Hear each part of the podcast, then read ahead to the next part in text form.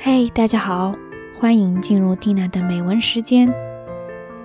一转眼就已经到二零一六年了，在新的一年里，祝愿我们大家都能在所爱的人面前做一个最诚实的自己。蒂娜陪你一起读美文，在深夜，也在清晨。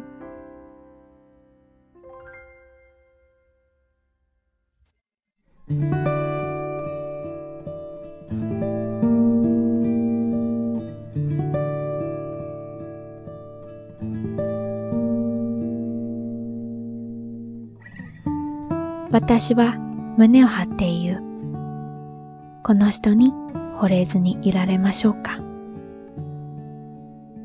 自分の愛する人を果たして胸を張ってこんな風に言えるでしょうか。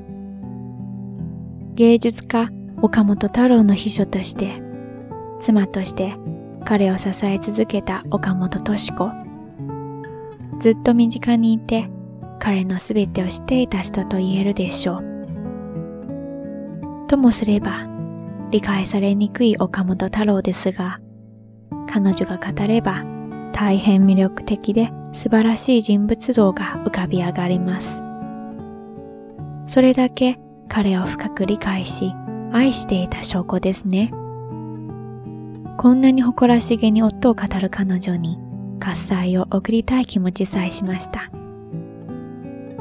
他人に自分の愛する人を語るとき、その人の魅力を熱く語れる人は少ないように思います。愛する人に向かうときでさえ素直になれませんね。無意識のうちにも駆け引きをしてしまいませんか？岡本太郎はケチでもいいよ。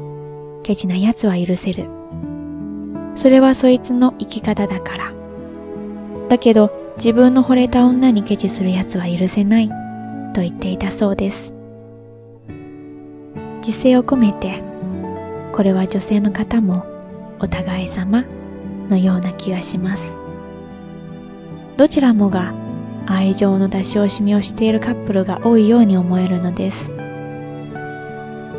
自分が選んだ人、そして自分を選んでくれた人、その人に手放しで自分の気持ちを伝えることがこんなに素敵なことなのだとこの言葉に教えられた思いです。